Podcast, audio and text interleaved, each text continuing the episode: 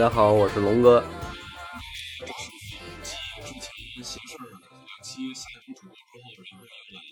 对对对，很开心看到我那个对视频还在还在前三，应该是是吧？还在播放量前三啊。嗯。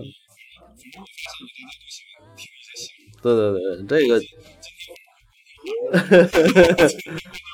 对。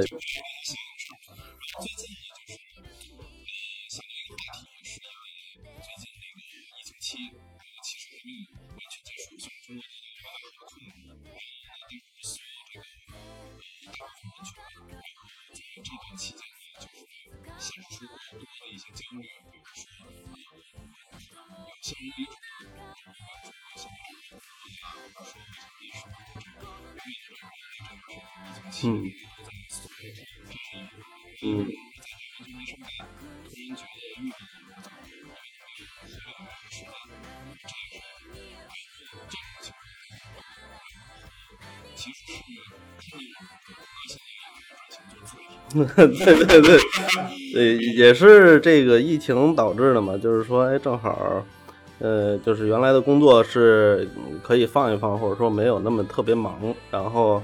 呃，这个把一直心心念念想做的一事儿做了，啊，对，嗯，呃，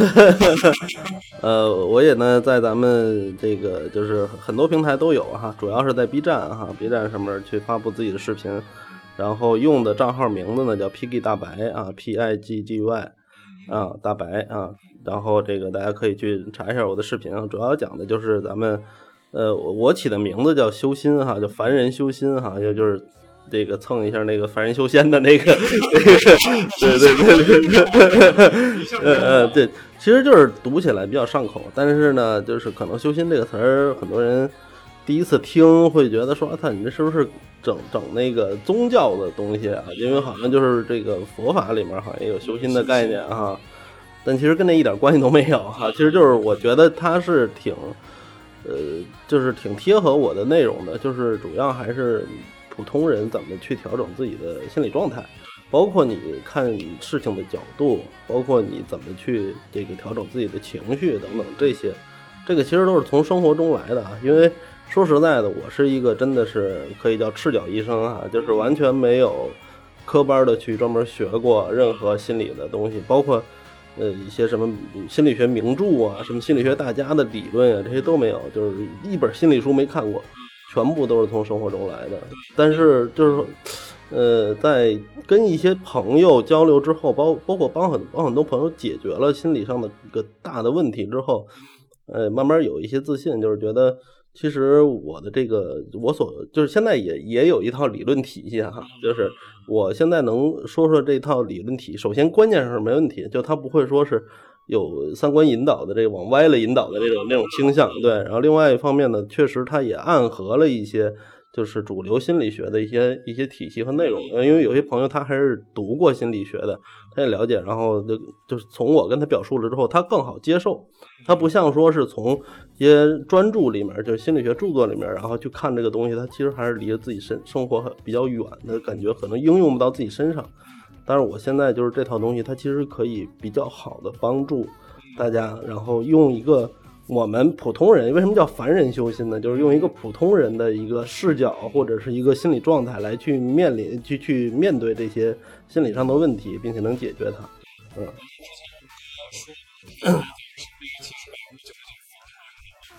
不不不不，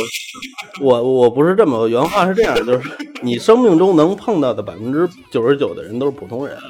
对，就是就是，包括咱们自己都是一样的，都是普通人。就是包括比如说你什么几百几百亿身家的这个公司企业老板啊，或者是甚至于一些有一些这个政党，这个比如说什么特朗普啊什么的，其实你能看到他是一个普通人的那一面。对，包括很多知名的人物。文学家，包括这个，我之前在群里发过那个谁，某个某个已故名人的那个日记，对吧？然后其实都能看出来，其实大家都是普通人的一面是比较多的，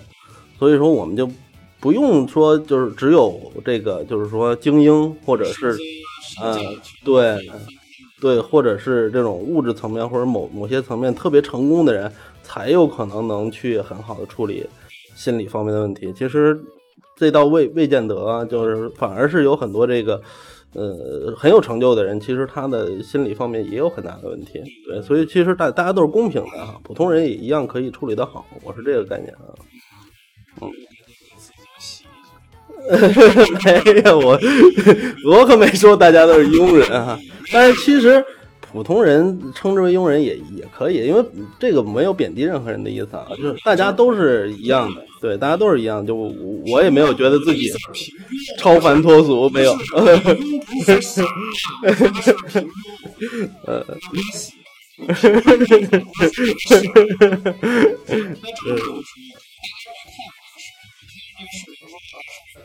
感触的，因为我之前做过一期就是个人的以身说法，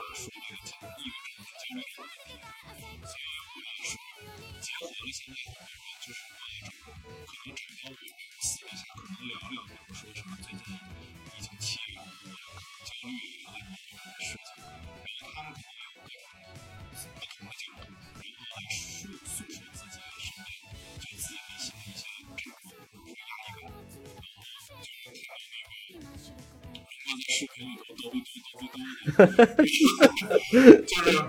正好想跟你聊聊，就是比如说这个保持自我这个话题。嗯嗯嗯。你你说很对，保持自我就好，就包括我们，比如说发生了什么事情，就包括我，我一直说嘛，比如说我曾经抑郁症，或者是我曾经焦虑症，因为我是害怕未来发生什么事情，所以我可能有 plan A、plan B、plan C，我这个人呢，可能就是想的比较准确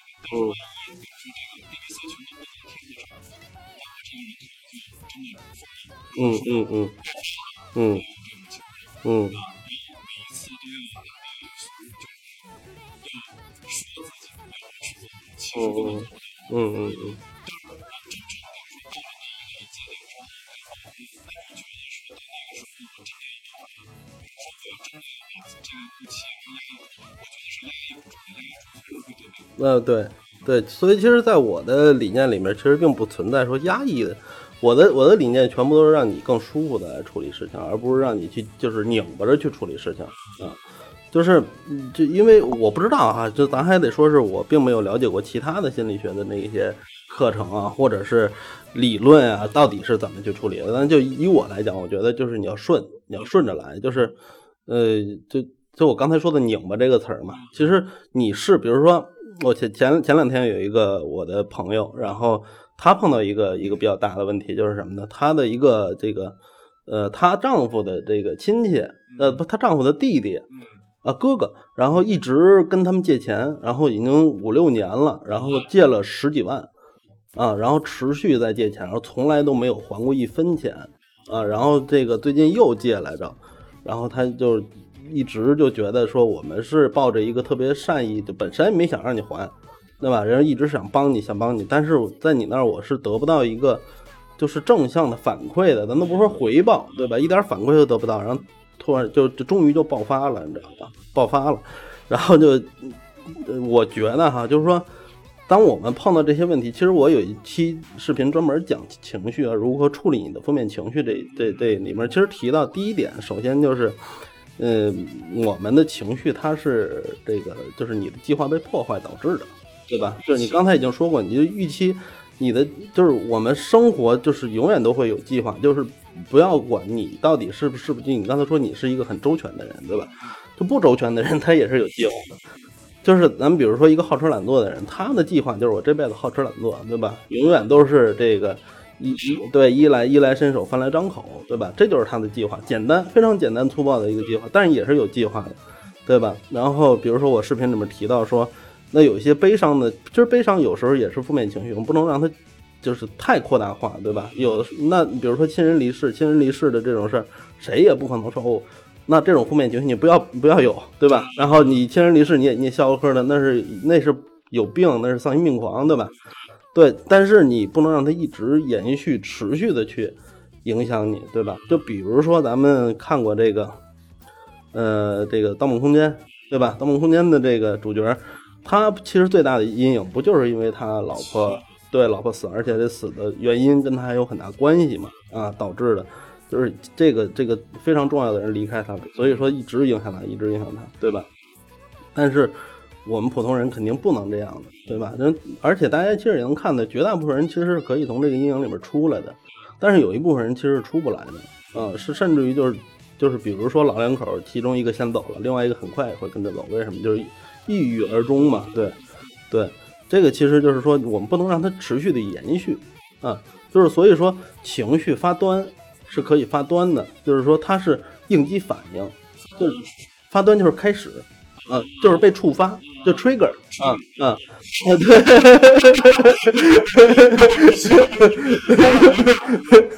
对，对他他被触发是非常正常。作为一个生命体，对吧？有感情的生命体，其实触发一个情绪都是非常正常的，对吧？你就比如说我我特别爱举的一个例子，非常小的一个例子，就是我们在这个挤车的时候，坐地铁的时候被人踩一脚，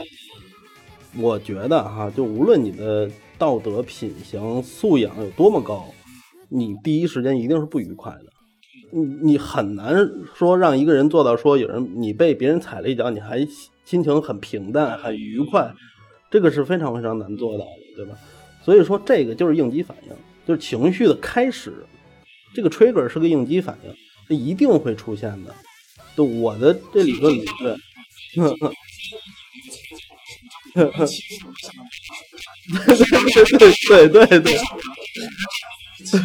对对对对对对。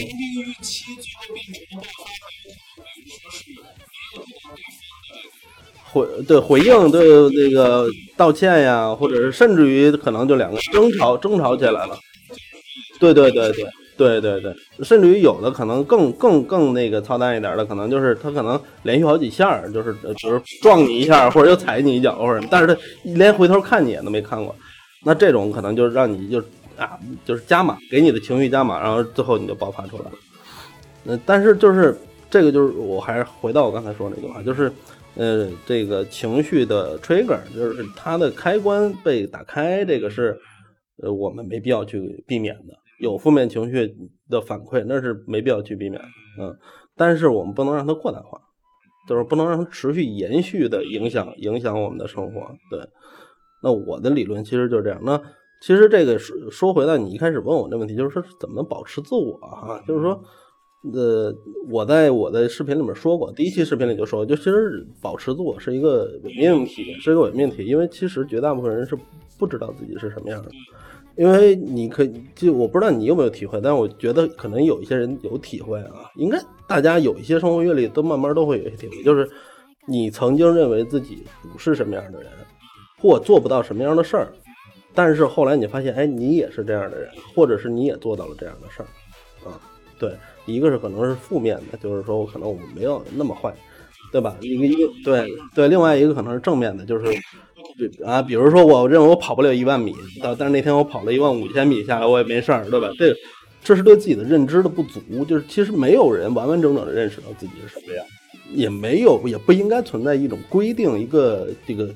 限制来告诉你，无论是别人告诉你还是自己告诉你，我就是一个什么样的人，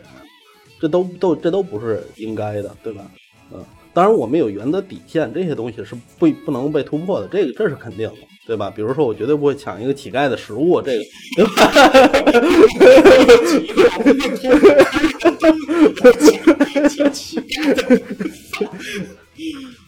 对这个，其实说说起来，这个这个话题它会比较广，因为还涉及到情景的问题，还涉及到场景的问题，对吧？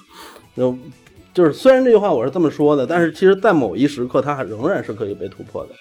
对他的他他其实人的道德品行和这个素养的表现，其实是不断的变化的啊，包括你的行事方式、情绪的表表述表露方式都是在不断变化，所以没有人真正的说。认清楚自己是什么样。首先，你要把自己当一个动物去看待。你首先你要知道自己就是一个生物，是一个动物。我首先来自于大自然，首先我有兽性的一面，对，然后我才有人性的一面，对吧？就这些东西，你要就有些人他是什么呢？就是前两天也是跟一朋友聊天，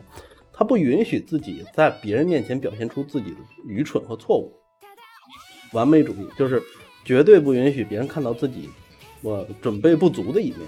啊，所以他在做某些计划的时候，他完全不跟别人沟通，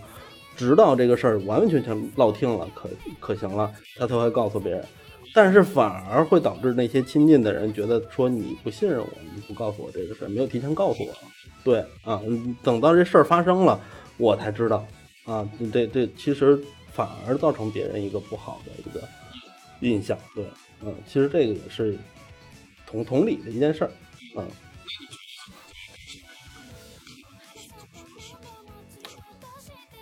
那个改善，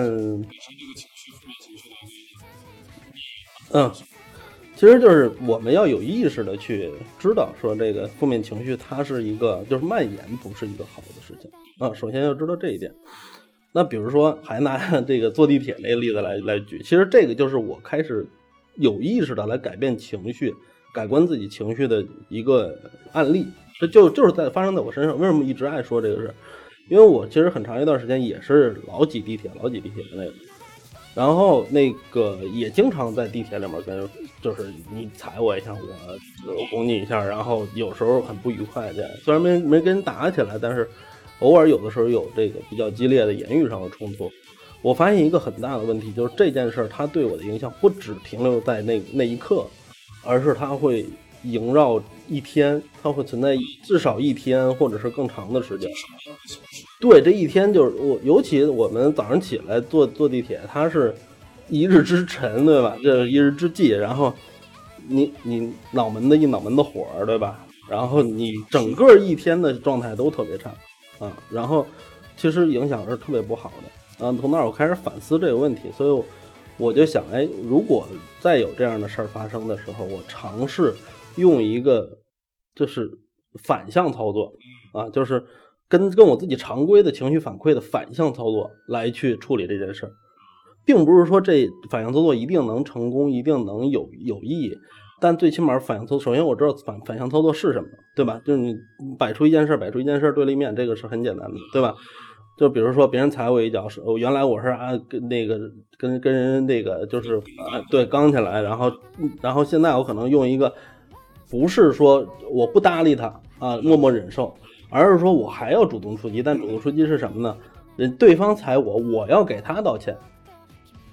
对方踩我，我要给他道歉。啊，对，而且很大声，而且要心情愉快的跟他说，因为你知道这件事的后果是什么，就是别人把关注点放在你们两个身上。这不就是这不就是类似于讽刺吗？对，就是这样。但是你让对方无法再做出下一步的。就是反抗也好，针对也好，啊，对，你而且这个其实最后我实验的效果其实是非常好的，啊，实验的效果是非常好，就是尤其有一次，一大哥哈，我一进我一进地铁，其实被后面人推进去的，然后就是我根本没意识到我胳膊肘肘了那一下，我觉得根本就没肘，到现在我都认为我没没肘没肘了，但他就说我肘着他了，说肘我肘他胸口了，你知道吧？我第一时间就是。满脸堆笑，给他鞠了一躬，然后我说：“对不起，大哥，实在是没注意。”然后这个肯定弄疼你了，是不是特别疼？我给你揉揉。我就把手放他胸上，我这大哥当时就没屁了，你知道吗？然后，然后我乘胜追击，我说：“大哥，这样，那个你要不这样，下站咱俩下车，咱们找个医院去看一看吧。”根本不说话了，扭过头往里又串了一味，就根本就不跟我接触了。有人可能说这人有病，对他可能觉得我是有病，但其实围围观的人知道我是在讽刺他。是是，对这个就跟我们平时在这个就是看到别人在车上打起来是不一样的。别人两个人在车上打起来，无论这俩人谁有理谁没理，作为观众来讲，认为这俩人都是傻逼，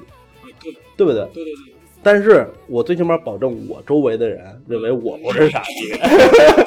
而真正傻逼是他。只有那大哥认为我有病，周围的人都不认为我有病。你就是说，你就是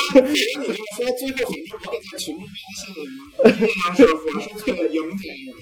对，其实这个就你你知道这个这件事，其实其实可能大家不 care 这件事。对，其实观众可能不 care 这件事。平常在地铁里头互相撕逼，大家都是自己干自己。对，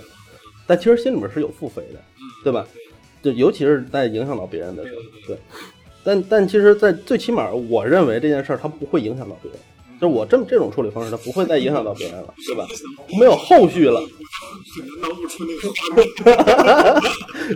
其实那个都已经算是我把应激反应改成了另外一种方式了，都已经不是说我在控制它的延续了。因为我这个其实就是通过一个 task 一个 task 的训练。就是我在调整情绪，其实是每次调整情绪的行为啊，比如说。我我曾经一段时间跟我母亲的关系处的不是很好，然后经常会跟她发生一些言语上冲突。最简单来讲，就是男人一就是一个普通直男要跟一个女人讲道理，知道吧？啊，就就是那样子，就是你觉得你说的满嘴都是理，但对方一点都听不进去的那种状态，你知道吧？然后后来我我发现了这个问题之后，这个当然咱不光说地铁这事儿，就是任何一个这个就是处理情绪的事儿的时候。如果你的常规的处理情绪的方案，啊，比如说就是跟对方争吵这种方案，以你的经验来说，全部都得到了一个不好的结果，那我们就调整另外一个方案去做。其实这个就是我最简单的一个核心思想，你换一种方案去做，啊，它也可以不像我那么夸张哈，就直接已经完全戏剧化了，对吧？你你也可以调整另外，就是你要有意识去做这件事儿。每当你做了一个。呃，就是非常规的操作，非常规的情绪反馈的操作之后，获得了哎良好的收益，良好的一个这个结果之后，你的这个自信心会倍增，你会更持续的去用这种方式来训练自己的情绪。其实都可以用这种这种方式去处理，对。但是我们必须得承认，这个世界上是有垃圾人存在的。对，然后所以说呢，就是你也得你也得承认，有些时候有些人你用什么方式都没用，嗯，但是我们绝大部分情况下它是有用的，这就 OK 了。我们没有任何一个一个东西就就万能药，对吧？万能药或者万能药是没有任何一个东西是可以做到这一点的。情绪调节也是一样的，对，嗯，对，嗯。嗯，嗯嗯嗯，啊，其实是这样哈。其实这个如果作为口头禅来来讲的话，它其实不不必去咬文嚼字哈。我有时候也这么说，对，我也对，对对，我也我我我我可能会说，我从来不是一个绝对的人。这句话本身就是一个，对吧？就是就是一个悖论。我从来不是一个绝对的人，对吧？这是一经典悖论。然后。但是就是你只是做口头禅这样可以，但是有很多人我发现他在生活中其实是有这样一个倾向，就是当别人说说哎你去这个做一个什么什么事儿啊或者是什么的，他说不行我我可没干过这种事儿，我我这辈子都没做过这种事儿啊，我是绝对不会怎么怎么样的。但就这件事它本身无害啊，它只是让你做一种新的尝试，但是你就你你就这么想就是。因为你原来没没做过，其实这是没有因果关系的。因为我原来没做过，因为我一直没想做这事儿，所以我就可以不做这事儿。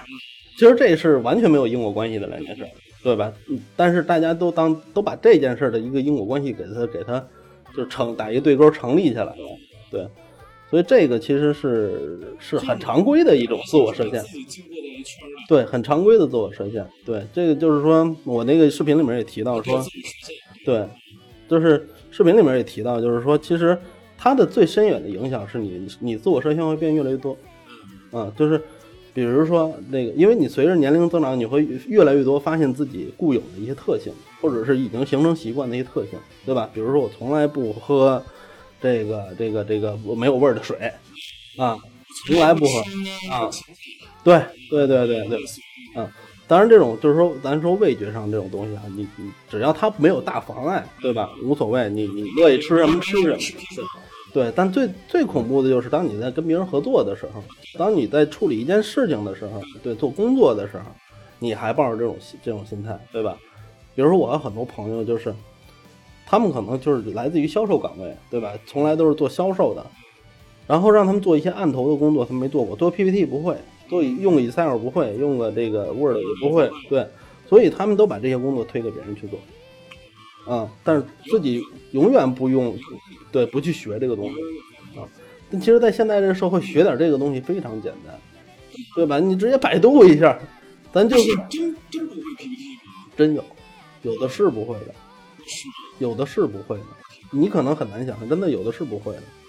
就是我都很难想，就是当我在来了一个新新的单位之后，我做了一份 PPT，让别人看了之后，哇，你真厉害，你居然会做 PPT！行行行，想不到。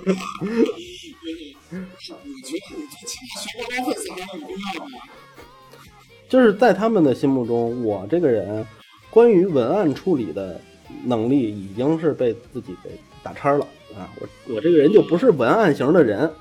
他会就很多人就标签化别人，也别说标签化自己，对，就告诉自己就不是什么样的人啊，所以就不做那个事儿，对吧？但其实我也是从不会做 PPT 学着开始做 PPT 的，我也没有专门上过写 PPT 的课，对吧？对吧？我也从不会演讲到开始去到各种各种这个类型的场合去做演讲，然后啊，这个就让很多人觉得说啊，这个我从来我都拙嘴笨腮，我他妈也是从拙嘴笨腮那会儿开始的，对吧？你越不说，你越不会。但这个现在就这么听起来，它就是大道理，因为它几乎无法改变任何一个以就是一直处在一个自我设限的人的这个心中的这个这个想法。但是它的后果很多人看不到，这我视频里面说了，就是说这个后果会导致你是给自己身上带的枷锁越来越多，最后就变成了你你是一个非常顽固的人啊，就像疫情的过程中，我们看到很多我觉得是，第一是你顽固，然后同事觉得你这个人不愿意合作，或者没有对 teamwork 的精神。对第二是你这样的话，其实也是局限了自己的未来发展，对对吧？对比如说你多学，我就想说你多学一个，比如说 Office 的东西，最起码你？你以后到哪儿，去其实说实在话，都不是 Office 了，Office 基本上都默认，只要是你上班的人都会。所以就是有的时候都可能默认，比如说你会点这个，会点 App，会点什么 Adobe 的东西，这才是最基础的吧？我觉得。对，其实我很欣喜的看到咱们的这个后辈啊，就是九零后、零零后，他们掌握这些能力的人越来越多。呃，当然不掌握的也有，只是说比咱们的这个时代要多得多，对吧？嗯，但是我们的稍微同龄或者是再年长一些，出于这种心态的人是非常多的。嗯嗯，对，对，千万不要把自己变成一个老顽固，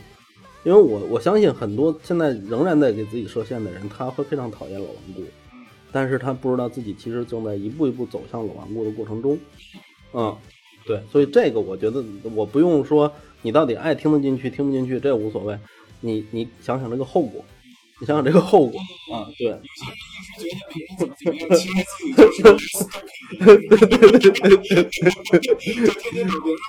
对 对对。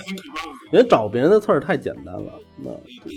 别人的毛病和幸福都写在别人的屁股上，你知道吗？嗯嗯有一种人是极度的找自己的。嗯，我我曾经一度是后者，我曾经一度是后者，但这个其实也是不恰当的，就是你你你当然我们需要向内看，但是你不能太不公允的去向内看，这太多所有的事情都认为首先是自己的错，或根源上就是自己的错，那这个其实也不对，就是它两极化了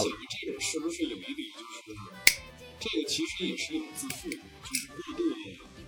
过度的给自己是的，是的，是吧？就是就是你就觉得自己太好了，其实也是变相的觉得感觉。呃，觉得自己影响够足够大，啊对觉得自己有势力，是个鸟，对，然后呢，就觉得自己能做的不好。嗯。当然，另外一个层面的自负，其实也来自于你对自己的判断力的自负。就是，其实我我我想说的就是，一个人做的绝对自信，是你并不是你做所有事情都是对的，所有决策都是对的，而是你认为自己的正，你的你的判断是足够正确的。就比如说，你还是刚才说说这个一件事发生了，他的错误到底是别人还是自己这件事儿，你如果持续的认为这件事是自己，那其实也是一种自自负的表现，就是你自负的认为你的判断是正确的，你判断这件事儿是跟自己有关系。对，其实它都是一种顽固的思想模式，呃，顽固的思想模式，你要敢于去柔化你的思想，而不是就是让它变得极极度的坚固。就因为有，因为其实我不知道是从什么时候开始，这个社会特别的倡导一个一个东西叫原则，但是有很多原则其实是没必要建立的啊。就有很多人说啊，这个呃不吃别人给的东西是我的原则啊。我们见过这种就不收完全不收礼物的对吧？完全不吃别人别人给的东西就是我我很清廉嘛。啊。对他不是说，呃，他不是说，就包括朋友极好的朋友之间，他也是这样做。他并并不是说出于安全性考虑，说脏啊或者什么，不是洁癖，他只是说我给自己设了这么一个原则，那可能是从小五六岁设设下的，这么一个底线。很小很小的时候设下，但其实这个原则它的意义非常的小，或者就根本就不存在正面意义，反而是一个负面的一个，嗯。嗯，好在哪儿你也不说一说，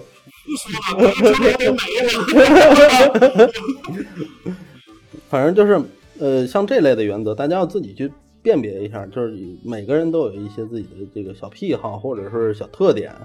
是区别于别人的。如果你这是只是用这种原则来区别于别人，首先这这就太大可不必了。然后，如果你是我也是自己不知道为什么我会有这么一原则，那你就好好辨别一下这种原则对自己到底有没有太大的意义。嗯，就比如说朋友之间交往哈，就是我以前也是一个朋友之间交往极度干净的一个人，就是干净到什么地步，就是你敬我一尺，我一定敬敬敬敬你一丈。啊，就是你请我吃一顿饭，我一定再请你请你一顿更贵的那种。啊，你给我一礼物，我一定要再返还你一个礼物回去。你是你是大于就是不能欠你。对，但是这种心态其实也不好。啊，在尤其你确实把对方当好朋友，对吧？当亲近的人，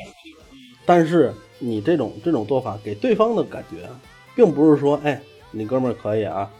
挺仗义的哈。那个就是看我怎么着，你也怎么对我。有有的时候做过了，反而变成了这哥们儿是不是不想欠我的？不想欠我，是不是不想跟我来往了？对，所以我现在就有一个就交朋友交往的人生信条是什么？好朋友、好哥们儿、好兄弟，一定要互相亏欠，一定要互相亏欠。我对我们是 stick 在一起的，就是我们粘在一起，这辈子粘在一起。当然不能亏太大哈，不能说我睡你媳妇儿什么的这种，这亏太大了。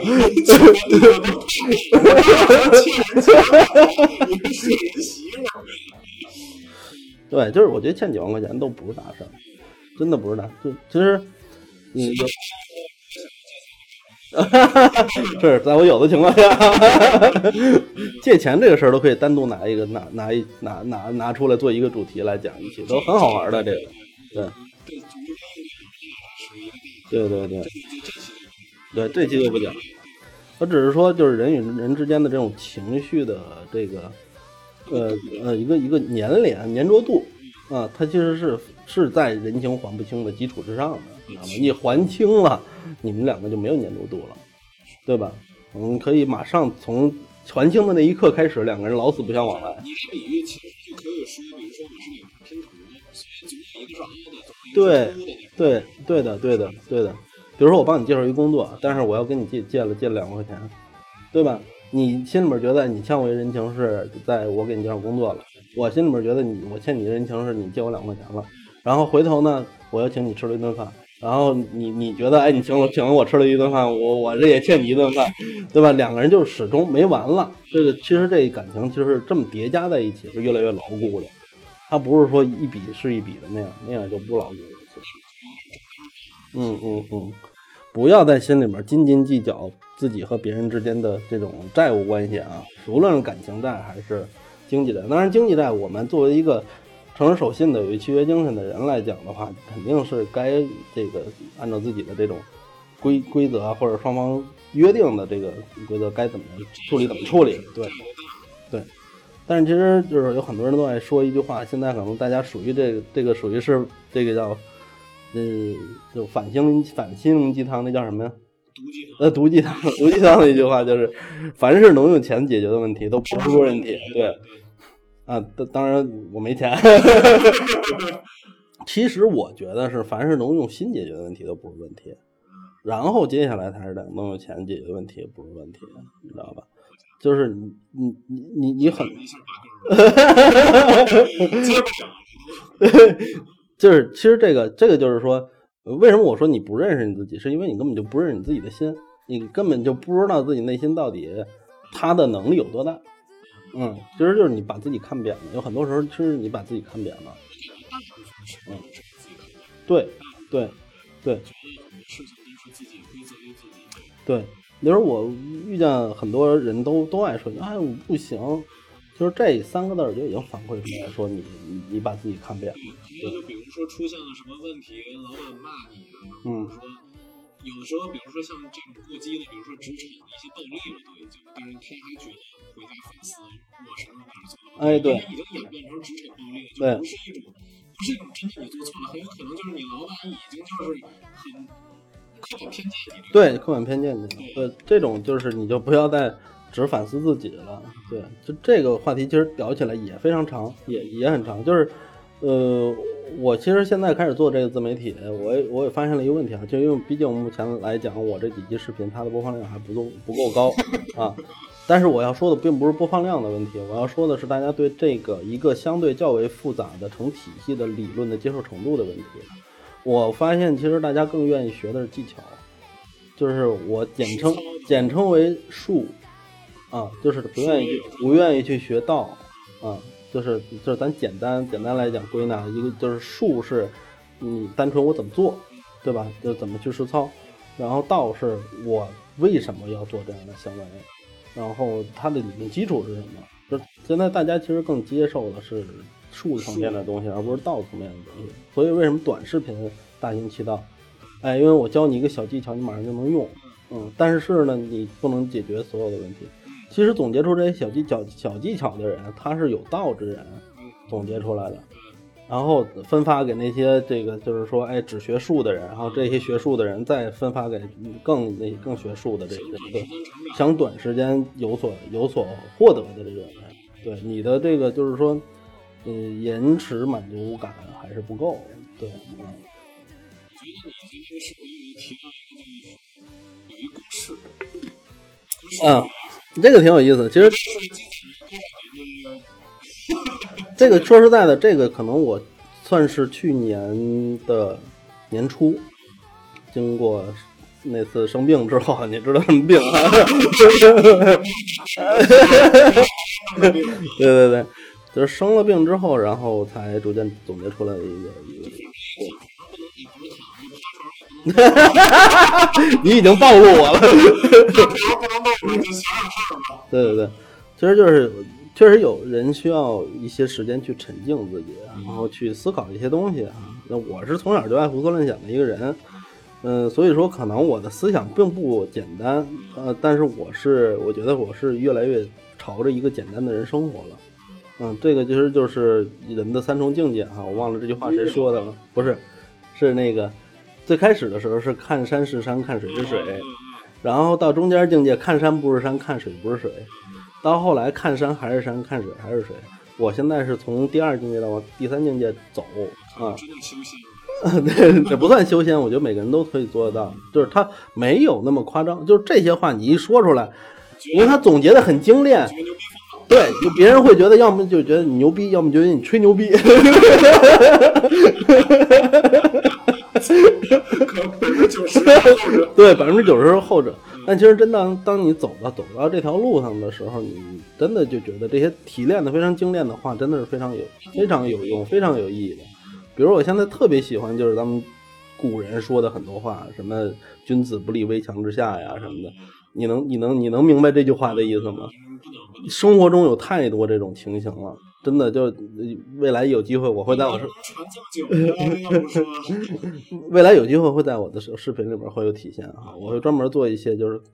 中国的语言文化和中国人的这个呃民族性格的关系，我在这方面其实也做了研究哈。那这又说了一段废话哈，回到刚才你说的公式这个事儿，其实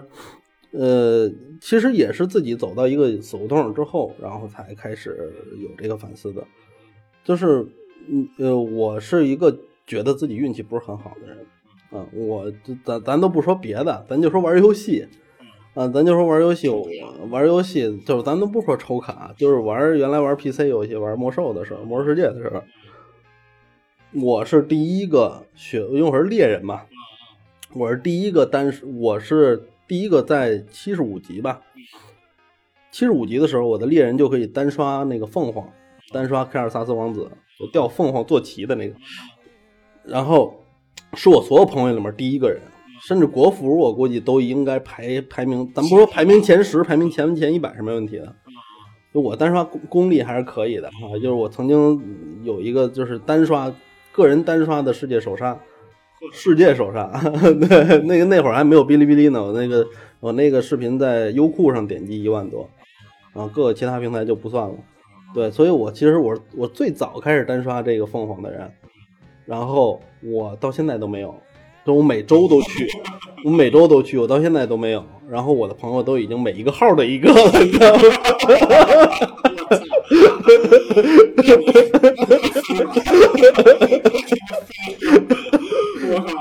就是炉石的卡你抽不出来，你别提了，就炉石我都卸了。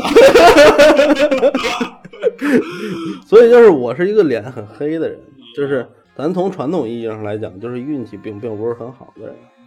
但是我也总结出了一个问题，就是说所有的运气也好，比如说我有的有一段时间，曾经一度我也很很信命，我也很相信，研究过，就是命运两个嗯关系，就是命是不能改的。嗯 嗯我说实在，我没研究过这个命和运啊什么这些东西，就是，呃，说实在，你说这个理论我也知道，但是我不想就它再深入再去探讨什么东西，我不想再深深入去探讨什么东西，就是说，我突然想到这一点，啊，就是我的关键的点哈，就是呃，我们无论你生活中碰到的人、碰到的事儿、碰到的幸运和非幸运事件，这些都不是你造成的，都不是你你你你一手造成的。可以说，当然你肯定在其中会有一些影响，对你的某些决策可能影响了这个事件的发生，或者遇到某个人的发生，但是这些东西都不是你影响的。呃，比如说你在地铁里面，谁踩的你的脚，不是你能影响的，对吧？对吧？然后比如说你你你你这个开着车，谁管了你的车，你也不是你能影响的，对吧？甚至于说你的从出生以来的外部的所有东西都不是你能影响的，你的父母、你的国籍，对吧？你出生地、你的家庭情况，这些东西都不可能是你影响的。就是那个时候你还没那个能力，你就就就算有能力，你可能这些东西也是既定你没办法影响，对吧？那其实它真的就像一个公式一样，就是那这个公式里面还有没有我可控的部分？就是我其实我是琢磨了好几天啊，我才琢磨出来哦，这公式里面其实真正我可控的东西就我自己，没别的东西。啊对对对，对我我我是我也忘了自己怎么突发一个灵感，会把这个生活看作就是或者人生看作一个大的公式。嗯，但是我觉得人生它总你最后这个人就是盖棺定论的那一刻，或者说是就是垂垂老矣死去的那一刻，你是一个结果，那个时候你是个结果，对吧？那这个结果是由什么得出来的？就是由所有的外部的这些因素加在一起，包括你的命运、你的星座、你的血型，对吧？这些我们经常去占卜的东西，对吧？生辰八字这些东西，都是外界赋予你的，这你动不了它，那只能说是去动自己这部分的东西。嗯，那你动自己这部分东西，反而就是，其实这这这样的话哈，这个我们可能从小到大都听过啊，说你管不了别人，只能管你自己，对吧？但是没有那个深刻的认识。但是当我想通这一点，我想到说人生是一个大公式，自己是这里面自己唯一一个可控变量的时候，嗯你才会觉得说，哦，我我终于想明白了，我终于知道说，哎，要自己提高对自己的控制控制力了，嗯，而不是说像以前那样去遇事去怪怨天尤人，去怪别人，啊这事儿都他妈怪你，有的时候也会说，就是那个，比如说两个人那个，比如说吧，就是母子俩带着过马路，然后不小心这个儿子被车撞，嗯。然后这妈就说：“哎呀，想当初，嗯老老会，哎呀，当时就不会就瞎溜草这个女儿。”对对对，就就跟那个那个那《武林外传》里面那谁是 相遇对吧？要不是我怎么着，我不会嫁给谁。对对对，就这种这套思路也是，就是你想觉得当初我这个命不该怎么怎么着，对？因为人的命运它一定是一个混沌的体系，它非常混沌，就是这种对，它是它是极极度难以难难去揣测的一个东西。也许古人或者是现代大数据能够通过一些手段，真正的把它做成一个类似于公式的东西。无论你是从易经层面，你还是从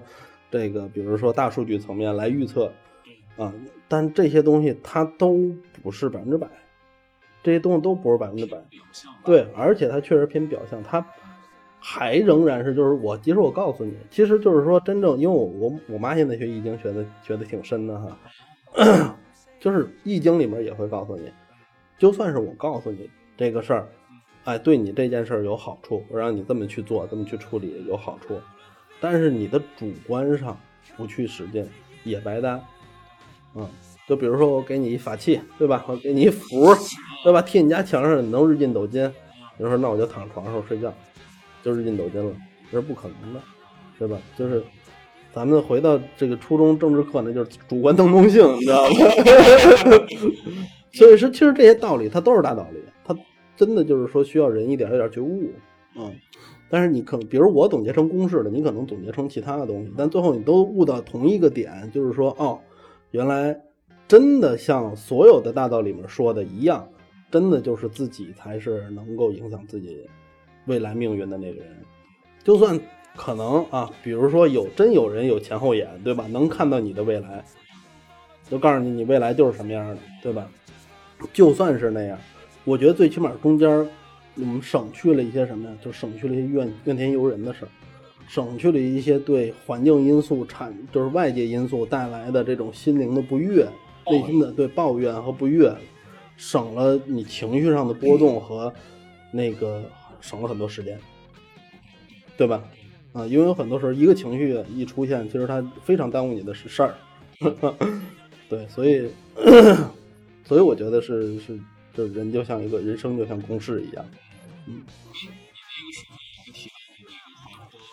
嗯，华斑谬误，华斑谬误，嗯，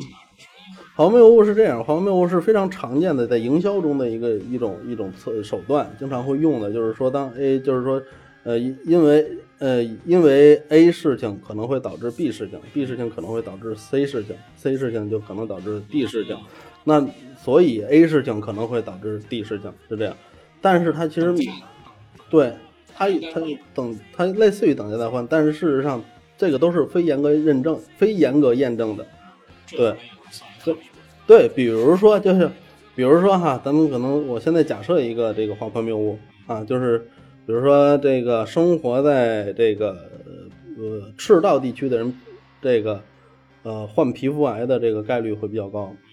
呃，为什么？因为这个皮肤癌主要是由于这个日照产生的，对吧？赤道地区又是天气晴朗，然后中间无雨，对吧？没有云彩，然后所以说他们这个这个这个经常会晒太阳，经常晒太阳呢，这就会罹患这个皮肤癌啊。但我当然咱不知道数据哈，它有有可能是这样，但有可能也不是这样。但是就是说，你只在这种简单推论的情况下就已经做出这样的判断了。那它就是一种滑坡谬误，你必须得有确实的证据来证明才行。对，嗯嗯，这个这个理论感觉有点鸡肋，嗯。啊，因为它其实很多生活中我们常见的营销的这个营销策略里面、营销话术里面的这滑坡谬误，我们是察觉不到的。那比如说，其实钻石就是一个典型的滑坡谬误造成的一个营销案例。你现在肯定也知道，钻石它是历史上最成功的这个忽悠局，对吧？就是它本身并不值钱，然后就被忽悠成了一个非常值钱的东西，就是因为在滑坡谬误中，它和爱情和婚姻直接挂上了钩。嗯，就是你 你的爱情要用钻石来证明，啊，这绝大部分人认可了这个这个理念，所以他就他就，但是这个东西大家没有察觉到，它是一个滑坡没有什么想法？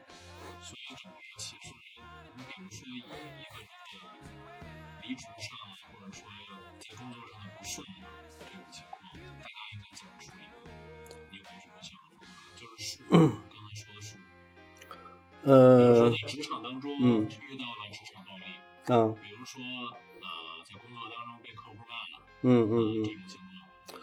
首先哈，就是这其实是咱们在工作当中经常遇到的？呃，咱们单说一个吧，就是比如说遇到职场暴力这件事儿，遇到职场暴力这件事儿，我觉得这个首先就是代表着你在一开始跟融在这个职场圈子里边儿，你给自己的定位，呃，可能不是特别好导致的，呃，这个可能还真要首先要看一看自己的问题，嗯、因为我相信绝大部分职场不是说每一个人都遭遭受暴力，应该说长期遭受职场暴力的人是是这同一个职场中的同一个公司里面的少数人，嗯对，那就要看看你在一开始在这个公司里面给自己定位是什么样子的。你你就比如说你进入到一个环境中哈，你要预期我在这个环境中未来是一个什么样的人，啊，这个可能对于很多人来讲，它是它是非本能的事儿，就是这件事儿，我，我我我稍微稍微那个就是，呃，这个岔开一点说哈，呃，为什么我们现在人会存在很多的心理层面的问题啊、情绪上的问题，是因为大家都在用本能来做事儿，嗯嗯，就是。呃，就像刚才说的，就是我的本能是什么？就是别人惹我就我就我就跟他圈儿啊，这就是我的本能，对吧？呃，那个任务多了，我就我就压力大，我就我就我就憋屈，我就难受，对吧？然后配合不流畅，我就想埋怨谁，啊，这就是我们我们的本能，啊，绝大多数人都在用本能来做事，啊，包括很大程度上的一些老板，也在也是这样的用本能，就他其实并没有任何管理的策略，嗯，他只是用本能来做，而我看你还不顺眼，我骂你，对吧？然后我我我我这个我我觉得还你这事儿做的真他妈漂亮，其实你可能就是在私底下做的是非常龌龊的，啊、可能是中饱私囊，可能是吃里扒外的，但是我觉得你做的特漂亮，没准我还我还去奖励你，这都是在靠本能做事，嗯嗯，那其实说到刚才，就还是回到刚才那个话题，就是我们本能的在进入到一个新环境的时候，不会去太在意说自己未来在这个环境中的定位是什么样的，啊，然后你你不这种不在意，可能会，因为你可能从小会认为说我我我是一个很很和蔼的人，是一个很容易亲近的，很好说话的人，嗯、那你可能在这里面你就没刻意定位的情况下，你还是这样的人，对吧？啊，然后呢，结果导致了大家都习惯你是这样的人，但是你不知道这个新职场其实这种人是受欺负的，哦，啊，对对，对，然后和难讲。因为我心里有一个案例，所以我觉得你说的是对的。对对对，因为这个人是一个特别好说话，嗯或者说平常就是给你三棒子，嗯嗯打不出一屁来。或者说怎么着的，我也不我也不跟你反抗那种人。这个真的是从我的职场经历得来的，啊，我也我也我是通过无数个职职场，然后磨练之后，才发现，嗯，哦，原来我要在一开始给自己一个定位，啊，我一开始其实这个很简单，我把它剥开了说，咱不说是职场，咱就是说，比如说朋友认识了一朋友，对吧？如果你认识了一个朋友，然后他第一时间给你的是一张很很冷酷的脸，嗯，对吧？呃，可能你不想认识他了就，但是在有些情况下，这个关系是不能马上切断的，对吧？可能还要继续相处下去。他第一时间给你是冷酷、疏远、不好说话，对吧？包括他在跟别人的说话、处事的态度上也是这样的人。这人其实并没对你做什么，但是你就觉得我操，我跟这人相处我要小心一点，对吧？那反过来，我们自己去进入到一个新环境的时候，也是一样的。别人怎么对你，是因为你怎么表现得来的，嗯，对吧？其实你并没有说，操我肌我肌肉比别人强，对吧？我骂人比别人难听，所以 所以就 所所以我所以你要对我怎么怎么样，不是那样的。所以这里面是有你自己的原因的。所以我我倒是想说哈，就是说在职场里面，你想要不受职场暴力，首先你自己要强大起来。这种强大不是你去欺负别人，而是首先你不怕事儿，那你也不惹事儿。这就跟咱中国的外交原则是一样的，就是你不要怕任何人来惹你，你一定要自己立得住。就是一开始自自己给自己定位就是，哎，呃，就像我进入到一片森林里面，一一片一片丛林里面，我我就已经知道这里面有蟒蛇，有豺狼虎豹，对吧？也有果子，有小熊猫啊，有可爱的，有讨厌的。你不要说这个东西，它就因为我在 HR，因为我在入职之前跟 HR 聊得很好，入职之前跟老板聊聊得很好，跟其中某些人聊得很好，我就认为所有人都是这样的，这是不合理的。这里面一定有好人有坏人，对，一定有好人有坏，所以你要做好万全的准备。嗯，所以其实这个就还回到我那视频里面说，你做一件事，你要先做好最坏的打算。但这对你说这个就是做最坏的打算这件事，其实我也是，嗯我也是，其实我现在也是一种公司，嗯。我觉得最起码就算一种，人老说客户情绪，嗯嗯嗯。我们客户预期感，嗯。做的是父母预期感，嗯就是说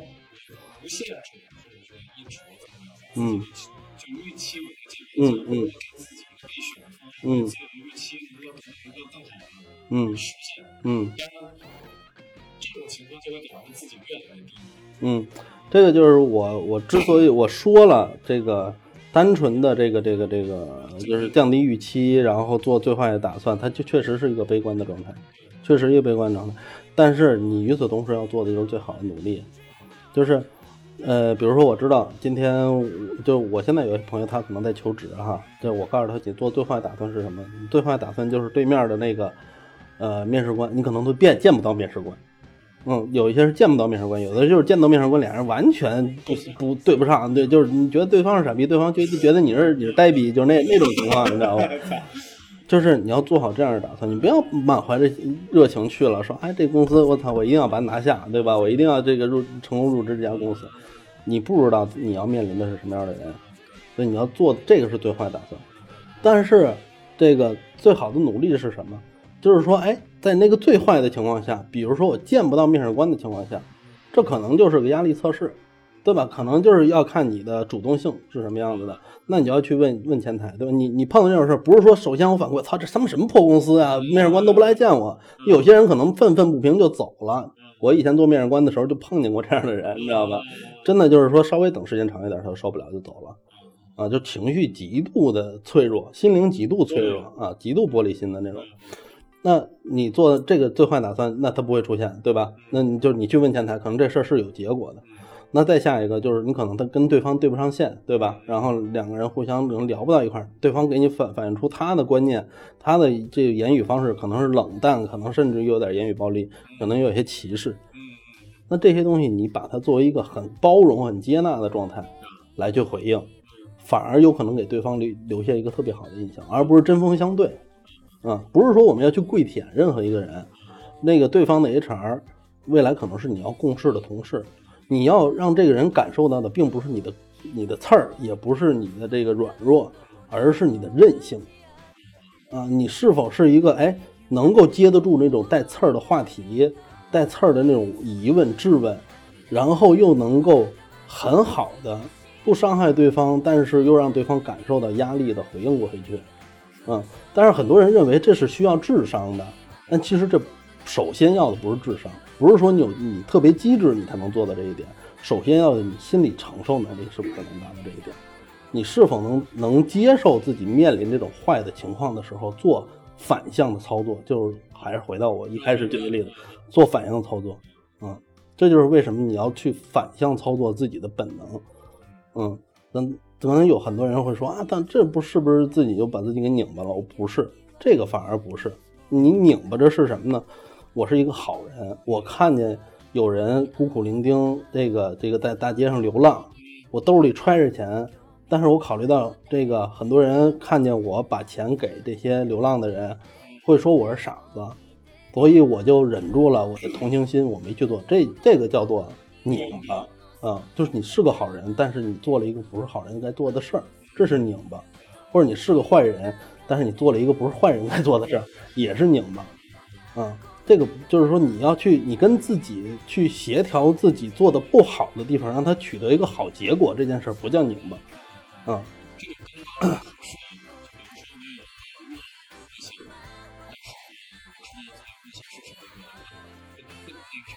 嗯那呵呵呵呵对对对。对嗯对嗯嗯反正就是这类的话题其实由于我我真的就是说没办法在只言片语中给你让你完全理解我所有的内容。因为我以往所咱说这个聊过的，而且包括有一直在吃药的抑郁症的，我我跟他聊完，当天他就不吃抑不吃这个药了，然后就后面就再也没吃过药，就完完全全完完全全摆脱对药物依赖。那你证儿现在没用了，国家不需要这个东西，就是就是我能，但是那个是大概四五个小时下来的一个谈心的，对，就是高频的沟通下去。你我是其实这一套理论，你都要把它你全部都接受了之后，呃那种是娱乐节目，就是比如说奇葩说也好，或者是像这个什么调解室也好，什么爱情保卫战也好。这种都是娱乐节目，他们其实会有意的发发表一些过偏颇的观点，而不是说全部都是公允的、客观的。对对对，不是所有都是客观的。你要让我去这些地方，我真的一点娱乐性没有，因为我永远都我跟谁聊都是这套理论。是在中间的那个。对，我是我是几乎所有的人，只要我我观察到你就是因为内心脆弱导致的问题。那其实我我我我这套理论就是让你的内心变得强大强大，它并不是说坚强、坚持，嗯，就是我的这套理论不是反馈不舒服的状态，就是你咬牙坚持的那种状态，我是不需要的。嗯嗯，行，我觉得是，我觉得你应该去，你应该去，对吧？你应该上四里，上四里，上哪？上四里要领个军师证什么的。四里啊，不。那我这跟宗教没有关系啊，他。但是我觉得你写的基本嗯，就反正我跟别人聊的时候，有有学过佛的，有学过这个，有有有有有这个呃基督教的这种信徒的，都会跟我反馈啊，这个确实书里这个经书里也这么说 啊。所以其实有些东西它道理就是相通的。我并不觉得我发发明了一种道理，道理不是发明的，真理绝对不是发明出来的。对我只是说把它。就比如说，就像唐三藏的大乘佛法、小乘佛法，哪一种是通俗易懂的？用一种通俗易懂的、能结合你自身情况的这种方式来去给你叙述，嗯。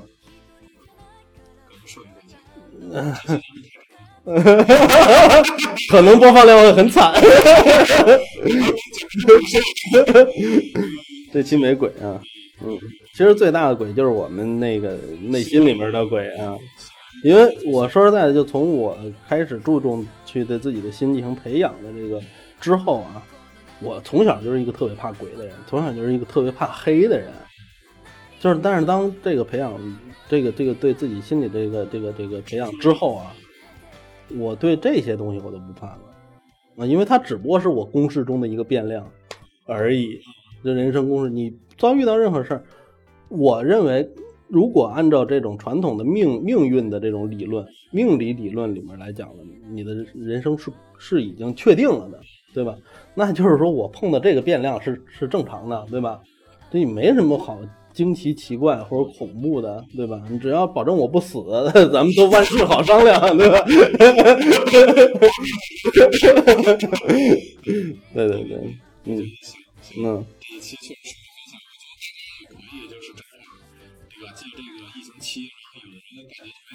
因为毕竟今年住了，就是沟通跟做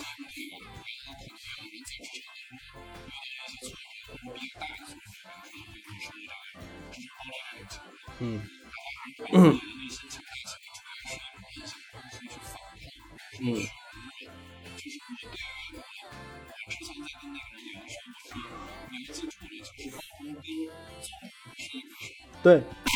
嗯，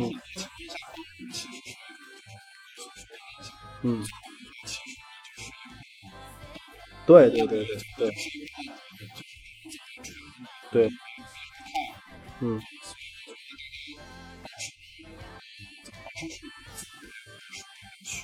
嗯，嗯，其实每一个人都可以做到。就是我现在都不用这种含糊的说法，就是你一定是可以做到非常坚韧的，没有尽量，你一定是可以做到非常坚韧的。也许也许你现在还没有发现，但是有朝一日你会发现，其实你的内心能力是很强的。对，内心能力。对对对对对。嗯。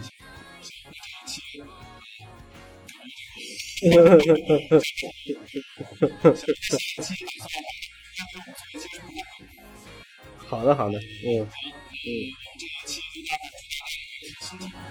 哎，好了，拜拜。